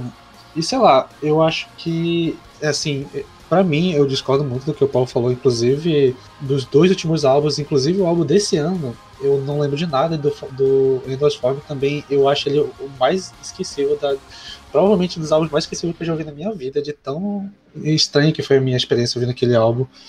E sei lá, eu, eu, eu sei que eu sou o, o o esquisitão desse rolê, porque realmente eu, eu, não sou tão fã, assim, apesar de eu gostar de algumas coisas antigas e do Nightwish, realmente, o que me pegou foi essa parte diferente, que foi, que já não era esse power metal, já era mais esse rolê meio música de trilha sonora de filme de Hollywood com metal por fora. E sei lá, acho que eu gostei mais disso do que do, da fase tanto antiga quanto da, da atual, apesar de eu ver é, coisas boas nos dois lados, mas se eu tiver que escolher hoje em dia para pegar um álbum na Twitch para ouvir, com certeza vai ser um dos dois. Eu dificilmente vou pegar outro.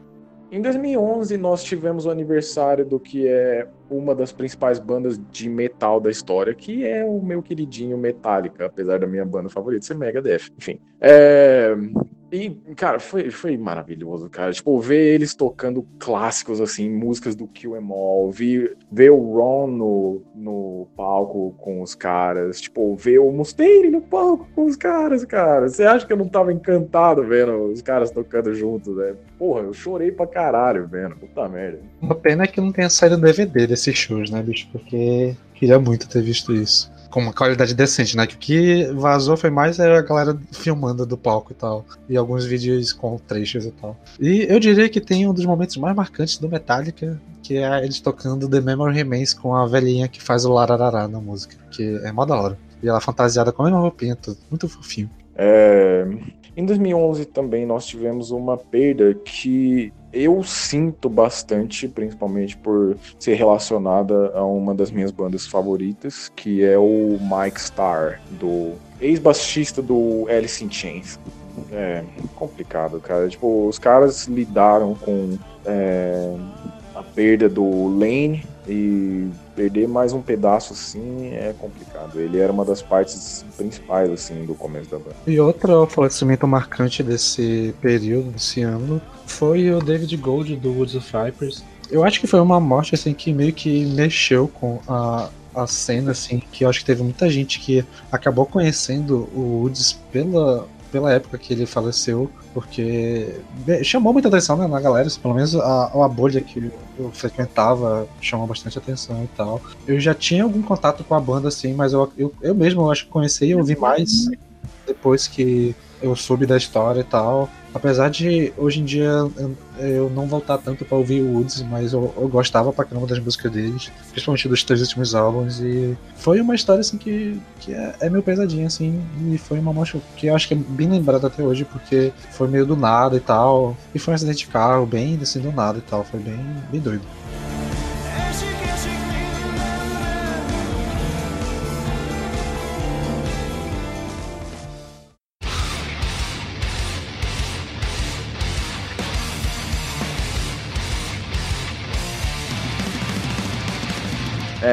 Agora em 2012. E já vou abrir com o que é um dos meus álbuns favoritos de trash da década, que é o Phantom Antichrist do Creator. Que, cara, Creator é a banda que melhor se modernizou pra década de 2000 e 2010, né, no caso.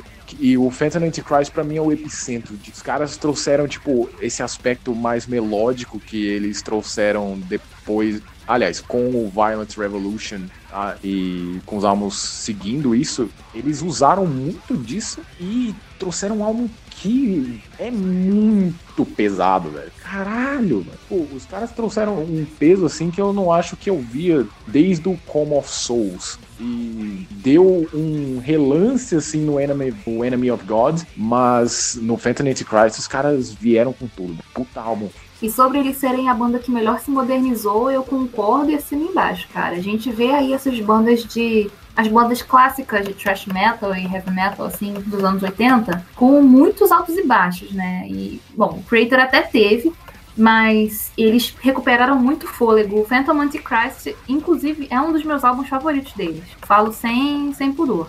Inclusive, eu diria que é a única banda do da Alemanha, assim, das clássicas, tipo Sodom e Destruction, que sobrou bem, sabe? Tipo, o... eles se modernizaram tão bem que a distância deles para essas outras duas é, é absurda. É, realmente, eu concordo com isso. Apesar de eu, de eu achar que o Destruction tem uns lançamentos bem interessantes recentes, mas realmente a distância do Creator, eu acho que nesse, talvez por esse álbum, o Creator tenha virado a minha banda de thrash metal favorita. Eu amo esse álbum. Eu, foi um, uma época muito marcante para mim, porque eles vieram para Manaus durante a turnê e foi um dos melhores shows da minha vida. Eu tenho esse CD físico e eu consegui autógrafo porque eu fui tietar eles quando vieram no aeroporto.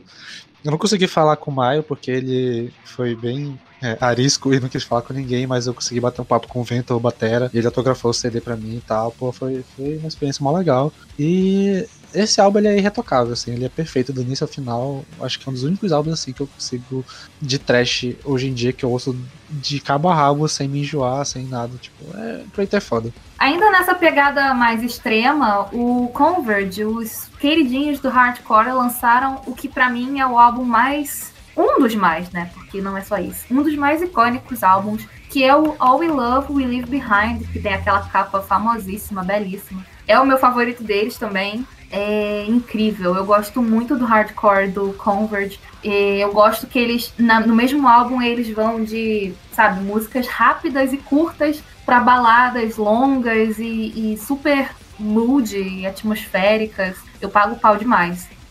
Converge, cara. Tipo, é, é dessas bandas que são são poucas bandas que eu encaixo nessa categoria, mas eles estão nessa de discografia perfeita. E o All We Love We Leave Behind tá a par assim com Jane Doe, que para mim, tipo, é. Aliás, para o público em geral, assim, dá pra ver que é considerado o melhor dele. Mas. Puta merda, velho. Tipo, Aimless Arrow, Trespasses, tipo, a Gabi falou muito bem, cara. Os caras vão de música extremamente soco na cara pra atmosferas tranquilas, assim, cara. E eles fazem isso de uma maneira tão natural e tão tranquila que você se sente muito bem ouvindo, cara. É, é impressionante. Converge é uma banda fantástica, velho, na moral. O Converge é aquele tipo de banda que tá na minha playlist de correr e de dormir.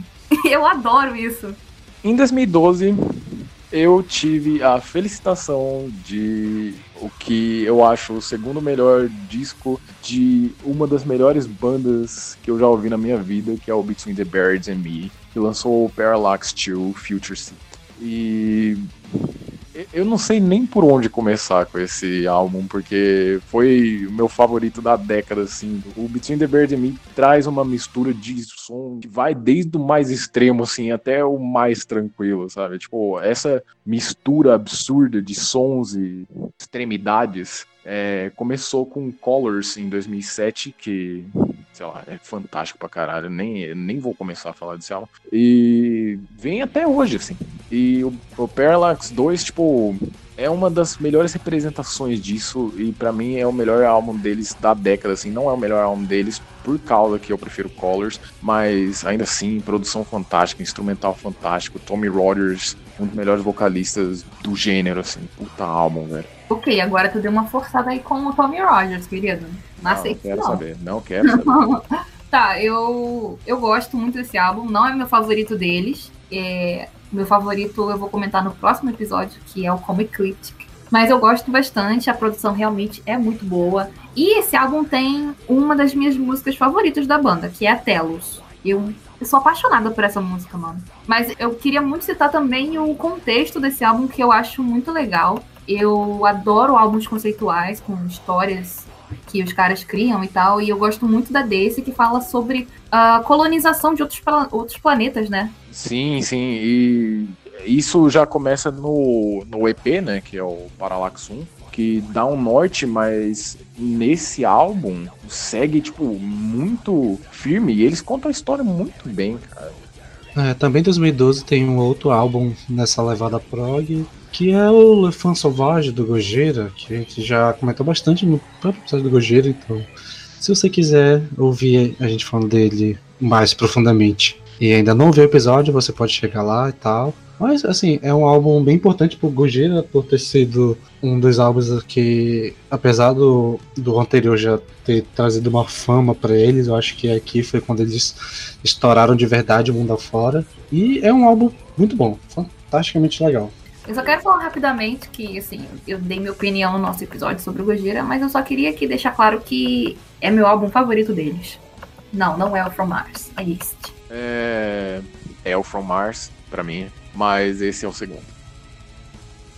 Nessa vibe aí mais prog death, e até um pouquinho metalcore, tem o The Agonist com o Prisoners, que é para mim o álbum, o melhor álbum do The Agonist. E eu tenho o mesmo sentimento que o Paulo tem com o álbum do Rhapsody, que ele falou no ano no, em 2011, né?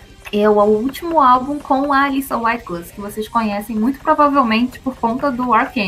Mas assim, eu não sei como. Eu não sei o que vocês pensam dela no Ark Enemy, mas eu sou muito mais fã dela no The Agonist. E aí eu fiquei muito mal quando ela saiu do The Agonist, porque Ark Enemy é uma banda que eu gosto muito de três álbuns. E aí os mais recentes, antes da Alice ter entrado, né, eu já não curtia tanto. E aí eu fiquei triste porque, tipo, o Ark Enemy é uma banda de Melodef, não tem vocal limpo, e eu amava o vocal limpo da Alissa. E ficava assim, nossa, eu nunca mais vou ouvir o vocal limpo dela e tal. Sem contar que a Alissa é uma compositora excelente. Não dá para ter noção disso no Ark Enemy. A maioria das letras quem escreve é o Mike Hammond, né? E, então, assim, eu acho que, puta, o Agonist perdeu muito com a saída dela. Claro que não tinha como mensurar a visibilidade e a grana que ela ia receber saindo do The Agonist indo pro Ark Enemy, né? Porque o Ark Enemy é uma banda gigantesca. Mas uh, artisticamente não tem comparação.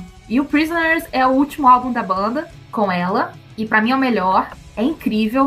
Uh, ele tem. Ele nem tem traços de metalcore mais. Que The Agonist começou como banda de metalcore, mas para mim esse álbum é puro prog death. É fantástico. Se por acaso você tem algum. Não sei que tipo de opinião você tem sobre a Alissa, mas se você não ouviu esse álbum, eu recomendo pra cacete, cara. Porque é um trabalho fenomenal. Os músicos também envolvidos tocam pra cacete. Agora você tá numa banda que poderia ter até ter entrado em 2010, porque eu particularmente acho os dois álbuns fantásticos, que é o Carfinger, que em 2012 lançou Where the Cops Sing Forever, que para mim foi o ápice da banda, assim, nível de criatividade, tanto esse quanto o Death, Death Game, que para mim é o melhor. por ser um álbum conceitual e as músicas estão bem encaixadinhas e tal, mas aqui esse álbum também aqui é, ele é fantástico. Tem talvez o maior clássico deles, que é o The Funeral Judge, e também é Beat Totten Meat, tipo, tem uma música muito da hora aqui. Eu realmente não sei. É, é, pra mim, eu acho que tá no mesmo nível do anterior. Foram os últimos álbuns que eu realmente gostei deles. E depois desses álbuns, eu acho que a banda perdeu um pouco de qualidade para mim. Mas até aqui, chegou um tempo que eles foram minha banda favorita de metal extremo. É, cara, tipo, o Karakangren é, pegou um som que eu gostava muito do Dimo Borgir antigo e trouxe essa modernidade também, cara. Esses dois primeiros álbuns deles é, são muito bons, muito bons mesmo. E eu concordo que o Where the Corpse Sing Forever, tipo, é o melhor deles, assim, tipo, eu prefiro, né? Mas também, assim, acho que a qualidade começou a cair um pouco depois desse. Eu ainda gosto do This Is No Fair Tale, mas depois fica complicado. Eu acho que a principal é, coisa que me chamava a atenção na música deles é que o uso de violino, dessas partes mais sinfônicas e piano principalmente, eles não eram para compor uma atmosfera, eles realmente faziam parte da música. E eu, isso eu achava fantástico, porque, tipo, dava. É, até eu acho que, principalmente pelo fato de ter o violinista na banda e tal, que fica muito melhor só, é muito melhor do que um teclado emulando sons de música sinfônica. E a composição era linda pra caralho, tipo, ele era o, o exemplo perfeito daquele rolê de ser algo lindo e brutal ao mesmo tempo.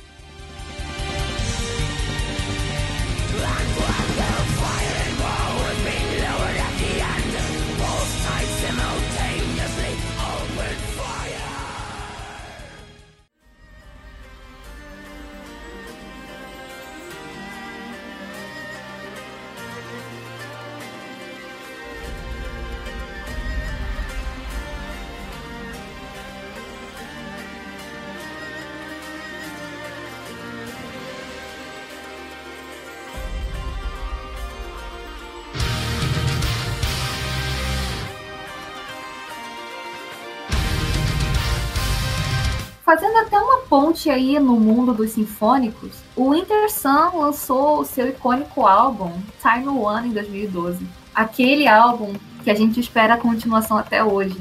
Mas, como eu disse, é um álbum icônico, cara. É um dos meus álbuns de sinfônico favoritos. É, é um gênero que eu não curto mais hoje em dia, mas eu sempre, sempre, sempre que eu, que ouço esse álbum, eu sinto como se fosse a primeira vez ouvindo de novo. É um álbum curto até, tipo, tem três músicas e dois interlúdios, mas que vale a pena demais, cara. O Yari Maempa é um cara incrível, é um músico fantástico e extremamente importante e relevante. E eu sou muito apaixonada por esse álbum e foi um dos primeiros que eu ouvi também quando eu tava começando a ouvir metal, então a carga emocional é ainda mais pesada, e, enfim. Coincidentemente, é, sobre o Yari Maempa ser um puta compositor, é, vocês podem discordar de mim, vocês deixem no comentário depois. Os dois melhores álbuns do Enzífero são justamente os dois que ele participa. Assina embaixo, demais. Muito. E o Winter Sun, cara, tipo, lançou um álbum em 2004 que é fantástico, velho. Caralho. Tipo, pra um Melodeath, os caras estavam fazendo uma parada tão fora da curva assim que era absurdo. E, pô, esperar. Eu não tive isso porque eu não era fã de metal na época, mas eu imagino que deva ter sido bastante difícil esperar oito anos para seguir, mas que espera maravilhosa também, né? Porque, caralho, Time One é um álbum muito fantástico. Essa sensação que a Gabi falou de, tipo, toda vez que ouve parecer uma primeira vez, eu tenho também, cara. E, cara, puta álbum, puta álbum. Yari Maempa, parabéns aí. E para de ser cuzão e lança o Time 2, mano. Por favor, o povo clama. Cara, é foda porque eu fico emocionada quando eu ouço essas, as músicas desse álbum. Eu fico real emocionada. Chega, arrepia pelo, meu olho lacrimeja. Ai, é bom demais. Na faixa título, tem um dos melhores solos que eu já ouvi na minha vida. E parabéns mais uma vez, Yari Mãe.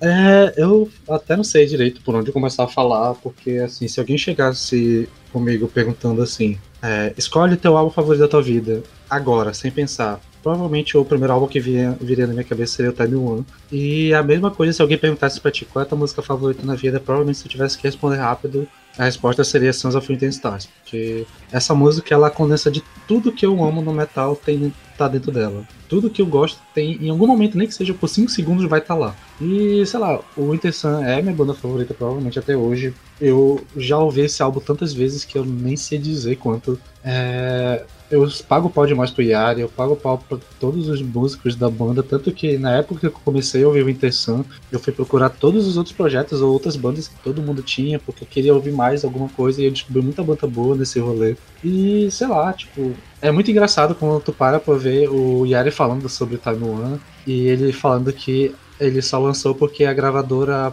meio que forçou, porque ele realmente não estava satisfeito, ele não estava do jeito que ele queria que tivesse. E, sei lá, é um álbum que eu acho perfeito e para ele ainda não tá do jeito que ele queria. Então eu fico imaginando o que será que ele queria adicionar mais. E hum. pra não, não ficar me prolongando muito aqui, porque eu poderia ficar horas falando sobre esse álbum, tanto sobre eles quanto sobre o primeiro, ou a banda em si. Eu só, só queria deixar essa minha, minha declaração de amor, o Intersun. Foi a banda que fez eu conhecer muita gente legal no Twitter. Boa parte da galera que eu sigo de metal até hoje foi nessa época que eu conheci o Intersun e tal. E é uma banda muito especial para mim. Eu realmente amo demais esse finlandês narigudo. E é isso. Não vou me prolongar muito, não. Mas quando a eu... sua. Quando a sua... Disse Sander depois de se prolongar. É. ah, mas eu tô de boa. Acho que só pra. Só pra não, não deixar batido, eu concordo com o Paulo que o solo de Time é um dos solos com mais feeling que eu já vi na minha vida. Concordo assim, com os três lembra solos do David Gilmour, assim, de tão bonito que é. Cara, mais o... técnica, mas enfim. Sim, não, com certeza.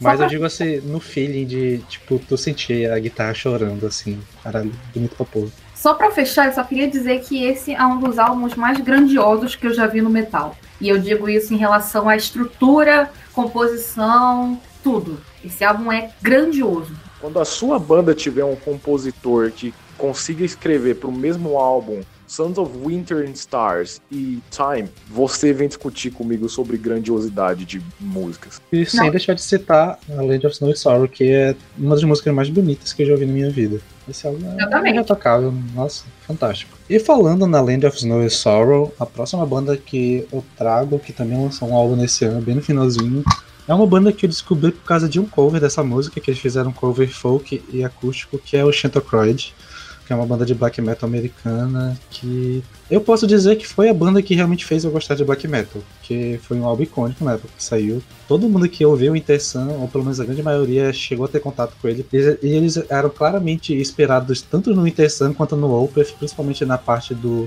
Opeth de fazer a, a parte de ter a parte pesada, ter a quebrada lenta, então o vocal limpo, e o Chantakad executava aquilo com tanta maestria que eu realmente amo esse álbum. Acho que foi, eu não cheguei a falar o nome, né, mas é o Blessed Him with Bolos, que eu acho que foi um dos álbuns que eu mais ouvi na minha vida também. E acho que não tem muito mais o que falar. Acho que para quem quiser ouvir um black, um OPF meio black metal, acho que Chantakad é a banda certa saindo do black metal sinfônico e indo para um black metal mais progressivo, mas também cheio de camadas e, e texturas. 2012 foi o ano de estreia do Neil Scars com o álbum Portal of Eye, uma banda de black metal progressivo da Austrália. E, cara, esse álbum também é extremamente icônico. Uh, a capa dele, uh, a banda, assim, tudo, tudo nesse álbum é extremamente marcante. É, é o favorito da maioria dos fãs, e eu entendo por quê, apesar de não ser o meu. Então, assim, esse álbum é, é incrível. É, os caras, eles também entram naquela, naquela ideia que a gente estava falando sobre inovações. O som do Neil Blitzcaris é muito, muito único. Eles tocam com violino, inclusive, né? Eles têm vocal gutural, vocal limpo, violino, toda a parte técnica, toda a parte atmosférica. Então eles entregam tudo muito bonitinho, cara. E assim, que falar, né? Eu sou cadelinha demais dessa banda. Quem me conhece, assim, sabe que, mano, eu já palestrei muito sobre Neo Blitzcaris, eu fiz, eu converti um monte de gente. Fui panfletando Neo Blitzcaris na casa de todo mundo. Ouça Neo Blitzcaris. Sou conhecida como a, a, testemunha de Jeová deles. Cara, não, não, não tem muito o que eu acrescentar dessa banda, assim, cara, porque, tipo, na década de 2000, a Gabi e eu, basicamente, tipo, fomos seguindo, tipo, pô, quando é que os caras vão lançar algo novo? Os caras não,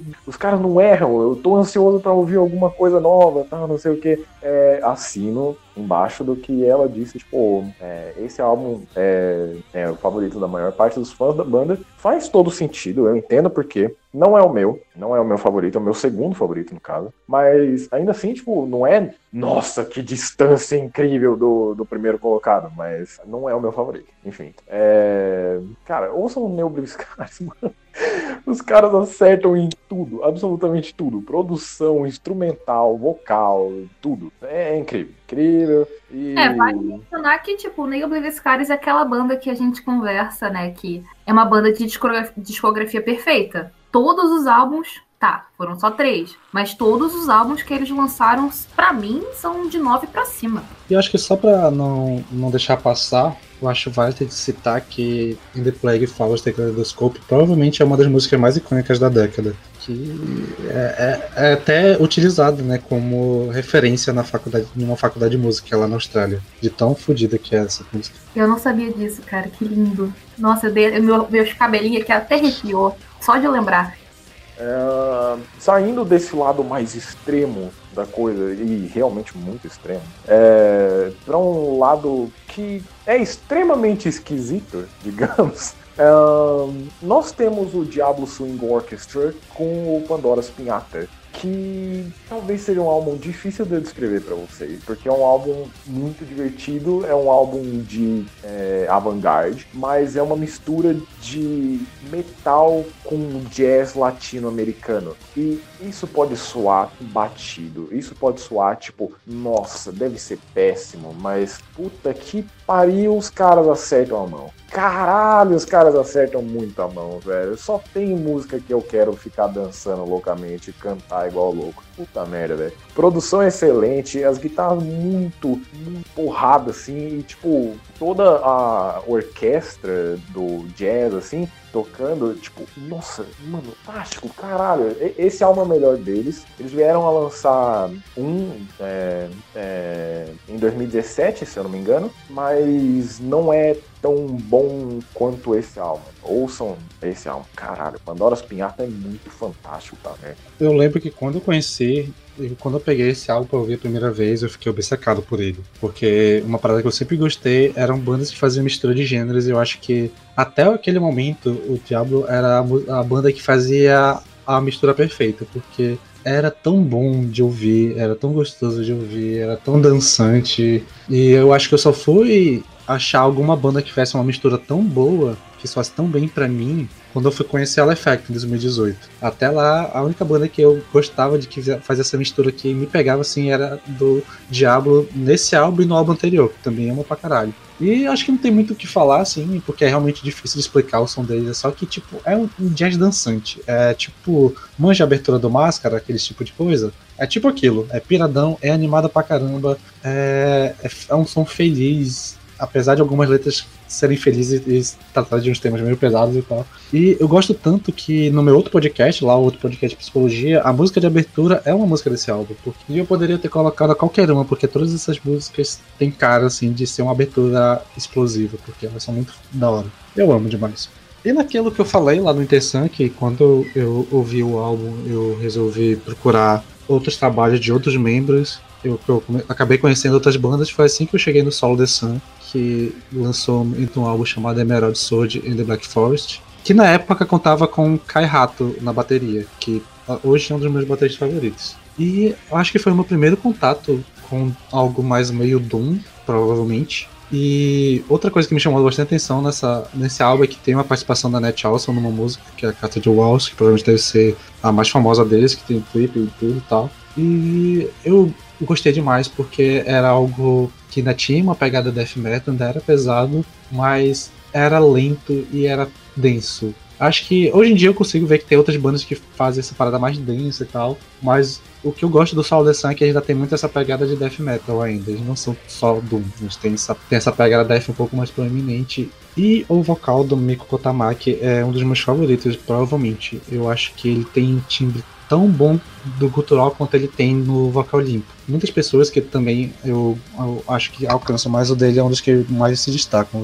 O vocal dele consegue trazer uma calma ao mesmo tempo que te traz uma agonia e o sofrimento que eles querem passar, que eu acho fantástico. Mantendo na veia de Doom Metal, nós temos o que provavelmente é a maior banda do gênero. Eu não sei se eu estou correto em relação a isso, vocês podem me corrigir. Mas o Catatonian lançou Dead End Kings e me ganhou. É um álbum que eu sou bastante apaixonado. Não é dos meus álbuns favoritos assim, mas se eu quiser ouvir Catatonia, eu vou diretamente nesse álbum. É, eu não sei se eu já cheguei a falar isso, provavelmente falei no, álbum de, no episódio de lançamento, não tenho certeza, mas eu conheci Catatonia como já nessa fase de 2000, 2010, né? Com os dois últimos álbuns na época, até chegar o, o álbum desse ano. E de longe são os álbuns que eu mais ouvi deles. É, fez a Catatonia ser uma das bandas que eu mais ouvi na minha vida. E o Dead End Kings é um álbum que eu tenho muito carinho, tem muitas músicas muito bonitas nesse álbum. É, a, o timbre de voz do, do que é meio chovendo molhado elogiar o vocal do, né, do Jonas, mas sei lá, eu gosto tanto dessas músicas. É um álbum que eu acho que até a música bônus que tem nesse álbum é fantástica. Tipo, sei lá, eu ouço felizão quando quando eu quero ouvir. E eu só não sei dizer se seria tão Doom assim. Eu acho que já nessa fase tá mais pra um, sei lá, não sei como, como categorizar a banda, mas eu amo demais o Dead, Dead End Kings. Inclusive, eu também amo a versão acústica, que é o The Throne and Crowned, que gerou também o Sanctitude logo depois, que é, é só a perfeição que veio nessa época. É, já contrariando os dois, o Dead End Kings não tem minha simpatia, porque foi o primeiro álbum que eu ouvi deles. Uh, e aí eu tava esperando grandes coisas, e aí quando eu ouvi eu achei bem meh. E aí me afastou do Catatônia e eu só fui gostar uns quatro anos depois, quando eu ouvi o The Great Cold Distance. Sei lá por que, que eu ouvi esse álbum, eu nem lembro por quê. Porque quando eu ouvi o The Kings eu realmente achei muito pau mole, sabe? E aí até hoje eu não gosto desse álbum. Algumas músicas eu até curto, mas em geral não me desce. Vou só lembrar vocês rapidão que em 2012 foi o ano do fatídico Metal Open Air que rolou lá no Maranhão, que foi um completo shit show. Aquilo ali foi o maior exemplo de que brasileiro leva tudo nas coxas, um monte de banda ia se apresentar e não se apresentou, as outras se apresentaram em condições péssimas. Eu lembro que nesse, nesse festival teve Megadeth, né, Symphony X, mas assim, Bad Guardia também. Eu acho Qual? que foi uma. O Bad Guardia, acho que foi. Até chegou, chegou a se apresentar. Caralho, mano. Eu não sei se eles se apresentaram ou não, mas eles estavam no, no line-up. Tem até uma entrevista do. Acho que do Moita com o Hansi Kirsch que ele fala sobre esse, esse acontecimento e tal, que é uma da hora. Eu não tenho certeza, podem me corrigir aí nos comentários se vocês quiserem, mas eu acho que o Blind Guardian não chegou a se apresentar. Eu acho que só o Symphony Megadeth. Mas enfim, o que eu acho triste é que a gente pôde ver como o metal ainda estava muito vivo aqui no Brasil nessa época. Porque muita gente foi nesse Metal Open Air. Eu lembro que era, tava sendo super, super comentado e tal. E aí, porra, a gente podia ter um puta festival foda de metal e não ficar no eixo sul-sudeste, que também já é incrível, pra organização cagar no pau desse jeito, mano. Que ódio que eu tenho disso. Tu vê o tamanho do escalão das bandas que vieram, cara. Symphony, Blind Guardian, Megadeth, só nome pesado. Imagina o cachê desses caras para chegar aqui e ser essa patifaria. Que ódio que eu tenho desse episódio na nossa história.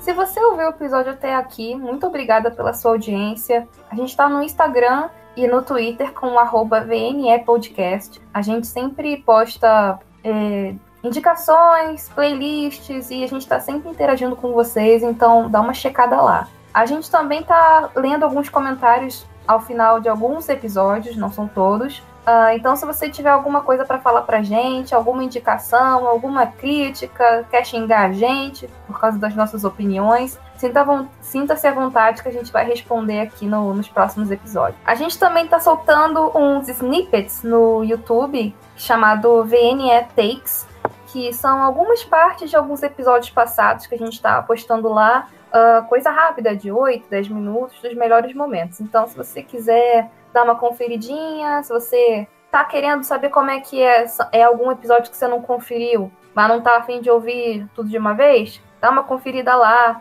manda pro seu amigo, é uma boa chance de você compartilhar o podcast com seus amigos, que é rapidinho. Então, fica aí a dica. Para finalizar o episódio de uma forma animada, eu vou deixar aqui com vocês a indicação de uma banda que a gente citou no episódio, que é o Diablo Swing Orchestra, com a música Guerrilla Labyrinths.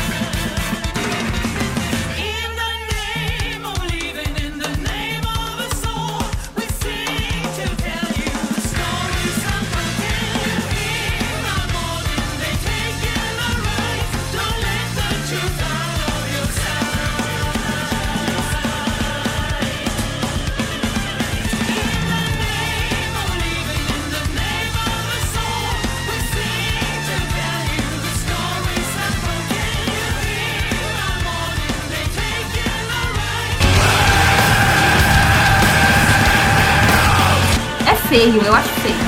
É que nem século. Século XVIII é, é, é o ano 1700 Ai, nossa, eu odeio isso. Isso sempre. É, a matemática é- tem dessas, né? Eu demorei muito pra me acostumar, gente. Sem, sem sacanagem, demorei muito. Nossa, velho. Tem que acabar a matemática.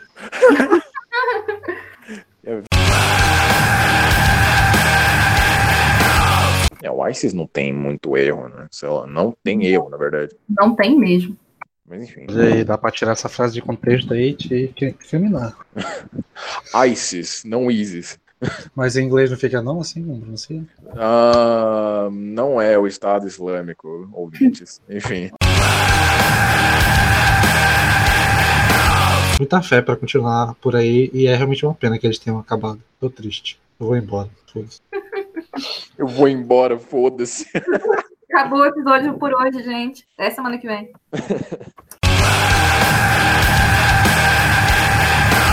Vou só lembrar vocês rapidão que em 2012 foi o ano do fatídico Metal Open Air que rolou em, lá no Maranhão. Maranhão, né, gente? Fica onde, Gabi? Maranhão? Por curiosidade. Nordeste, caralho. Não é no norte, não? Tem a, mata, a, a Amazônia ainda tá lá ainda. Gloob, gloob. Caralho, velho. O cara tá me confundindo com América, com estadunidense, Tipo isso, tipo isso. Ah, mama aqui rapidão. Quer que eu, quer que eu abra o- a câmera com o mapa do Brasil, assim, pra apontar? Cara. Mama aqui. É, só isso. Mas tá.